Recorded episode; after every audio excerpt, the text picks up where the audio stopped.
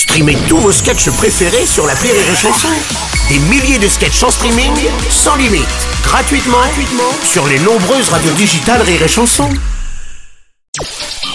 Le Journal du Rire, Guillaume Po. Bonjour à tous et bienvenue dans le Journal du Rire. Elle est rare en interview et nous fait l'honneur d'être avec nous tout au long de cette semaine. Elle vient nous présenter Boys, Boys, Boys, son tout nouveau spectacle à l'affiche du Théâtre Marigny à Paris jusqu'à la fin de l'année, avant de partir en tournée l'an prochain dans toute la France. Cette semaine, Florence Foresti est notre invitée exceptionnelle sur Rire et Chanson. Tiens, les assemblées générales de copropriétaires. Personne n'a envie d'y aller. Je préfère aller me faire dépigmenter le cul. Voilà, je te le dis. Donc il décroche, il me fait Ouais, c'est moi, Jérôme. Moi, comme une conne, je sais pas ce qu'il me prend, je lui réponds Oui, Jérôme, c'est moi. Non, je n'ai pas de danger. Alors Florence, avec ce spectacle, j'ai remarqué, c'est la première fois que tu t'intéresses autant aux hommes. Oui, je m'étais dit, euh, bon, j'ai beaucoup parlé des femmes. Euh, allez, je suis prête pour euh, passer euh, dans l'autre équipe et, euh, et essayer de, de m'occuper d'eux un peu mieux que d'habitude, quoi. Voilà. J'ai eu comme le sentiment qu'il était aussi important pour toi de, de souligner que les hommes bah, n'étaient pas tous des prédateurs et les femmes des victimes.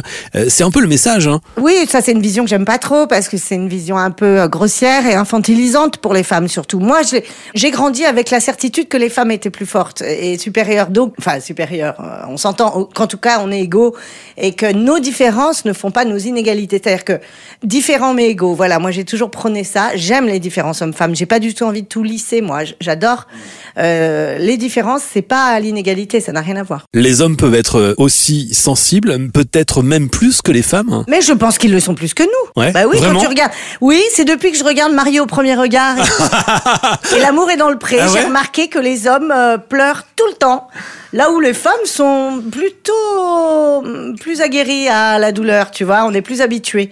Oui, moi, c'est ma vision du monde. Après, évidemment, ça, je nie pas toutes les horreurs qui peuvent se Bien sûr. produire. hein. Tu en parles d'ailleurs dans ce spectacle. Hein. J'en parle et puis surtout je m'en je, je- je m'en occupe aussi dans ma vie privée dans le sens où tu sais je suis marraine d'une Bien sûr, association donc là euh, moi ça me permet d'être vraiment dans le sujet mais ce spectacle là il a pas c'est pas ni un manifeste ni euh, c'est pas du militantisme c'est quand même de l'humour donc j'essaye d'avoir un regard amusé sur les dérives on va dire de ce qu'on entend aujourd'hui. Le process d'écriture, de fabrication d'un spectacle, ça reste toujours aussi euh, difficile aujourd'hui, malgré le temps et, l'expérience? Ça va peut-être un peu plus vite avec l'expérience, mais l'exigence a grandi aussi. Je pense que j'ai j'ai aussi envie de moi me surprendre, de me renouveler, donc l'exigence grandit et du coup on se satisfait pas des choses peut-être dont on se satisfait à 30 ans, tu vois. Enfin, je pense. Hein. Ouais, ouais. Voilà, les deux grandissent en même temps. On a l'expérience qui nous aide, mais l'exigence a grandi, donc ça nous pousse à à essayer d'être meilleur qu'avant, quoi. Moi, mon but, c'est toujours de faire un spectacle meilleur que le précédent, et ça, c'est hyper dur. D'abord, c'est subjectif, mais c'est surtout très dur. En donnant un point de vue qui est différent, même si on retrouve un peu les, les mêmes thèmes, mais le point de vue évolue. C'est ça, le point de vue il vieillit et puis le monde change aussi. Donc je me dis, moi, je, je change pas tant que ça parce qu'en fait, j'ai toujours mes thèmes de prédilection, les différences hommes-femmes, la peur de la mort, le-